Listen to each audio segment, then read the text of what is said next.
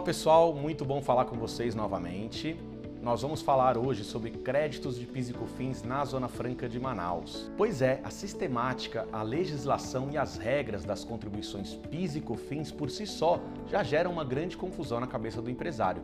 Se misturarmos tudo isso com as regras da Zona Franca de Manaus e as suas peculiaridades, essa confusão é em dobro. Meu nome é Jonathan Rodrigues e hoje nós vamos destrinchar um pouquinho desse assunto para vocês. Vamos lá?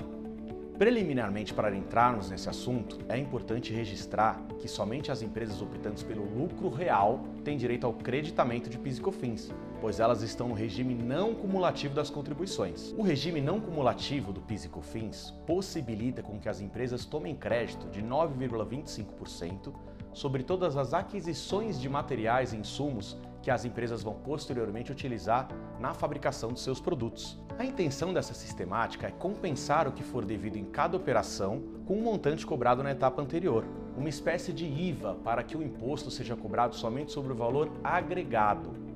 A problemática envolvendo a Zona Franca de Manaus começa lá atrás, logo que surgiu a Zona Franca de Manaus por meio do Decreto 288 de 67. O artigo 4 desse decreto, que instituiu a Zona Franca de Manaus, trouxe em seu regramento que a remessa de mercadorias para a Zona Franca de Manaus deve ter o mesmo tratamento tributário de uma exportação do Brasil para o estrangeiro. E a exportação do Brasil para o estrangeiro é imune às contribuições PIS e COFINS. A Receita Federal do Brasil tem o um entendimento de que as compras desoneradas não geram direito ao crédito de PIS e COFINS. Assim, as empresas localizadas na Zona Franca de Manaus que adquirem os seus produtos de outras regiões do país sem o pagamento do PIS e COFINS acabam não podendo se creditar do PIS e COFINS. Mas de quem seria esse benefício então? Se considerarmos que essa isenção com alíquota zero do PIS e COFINS, quem deve aplicar é o fornecedor que vende para Manaus, poderemos nos deparar com situações onde esse fornecedor não repassa o desconto para a empresa que está na Zona Franca de Manaus. Aí a empresa que está na Zona Franca de Manaus vai ter pago o valor integral do produto e não vai poder se creditar do PIS e COFINS. Teríamos aqui um caso onde os benefícios da Zona Franca de Manaus estariam, na verdade, prejudicando a empresa que está na Zona Franca de Manaus. E vale lembrar que a Zona Franca de Manaus foi criada para desenvolver a região amazônica e para igualar as desigualdades regionais. Ao não possibilitar o creditamento de PIS e COFINS para as empresas situadas na Zona Franca de Manaus, o benefício se torna inoperante, diminuindo a competitividade entre as empresas situadas na Zona Franca e empresas situadas em outras regiões do país. Podemos exemplificar. Uma empresa de Minas Gerais que compra produtos de São Paulo. Essa empresa compra com PIS e COFINS cheio, 9,25%. Porém, quando ela vai vender os seus produtos, ela toma crédito de 9,25% também. Então, 9,25% na entrada, 9,25% na saída, um saldo de zero. Uma empresa de Manaus que compra os seus produtos de São Paulo essa empresa de Manaus compra com zero de PIS e COFINS. Depois, quando ela vende, ela também vende com zero de PIS e COFINS. Temos também um saldo de zero. Onde está o benefício?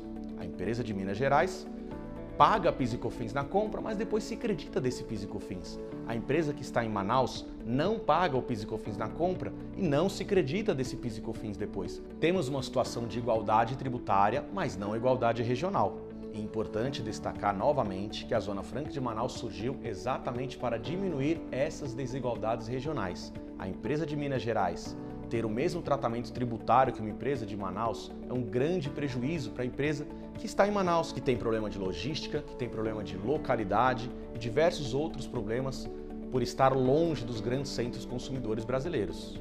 Assim, a nossa conclusão é que as empresas que estão estabelecidas na Zona Franca de Manaus têm sim que tomar os créditos de PIS e COFINS sobre todas as aquisições de insumos que realizam. E não só nós concluímos isso, mas o Judiciário também vem concluindo dessa forma.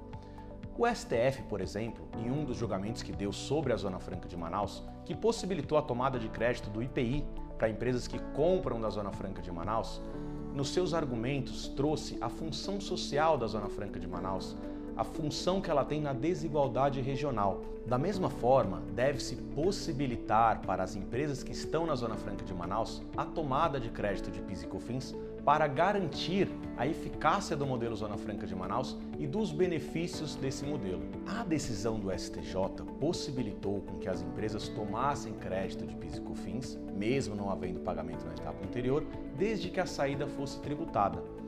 Os ministros que julgaram deram a entender que a saída tributada ou não tributada pouco importava também, mas como não era o pedido da ação que estava sendo julgada por eles, acabou não sendo julgado. Porém, as varas federais de Manaus já estão nesse sentido também, possibilitando a tomada de crédito de PIS e COFINS, seja a saída tributada ou não tributada. O nosso entendimento vai além. Nós entendemos que as aquisições por meio de importações também deve gerar o direito ao crédito ao PIS e COFINS, ainda que a empresa não pague o PIS importação e a COFINS importação por força dos seus projetos Suframa. Isso porque o Brasil está vinculado a regras e acordos internacionais que equiparam a mercadoria nacional à mercadoria estrangeira para efeitos tributários. Espero que tenham gostado do nosso vídeo, se inscreve no nosso canal, segue a gente nas redes sociais e tem muito conteúdo no nosso site sobre esse assunto. Muito obrigado e até a próxima!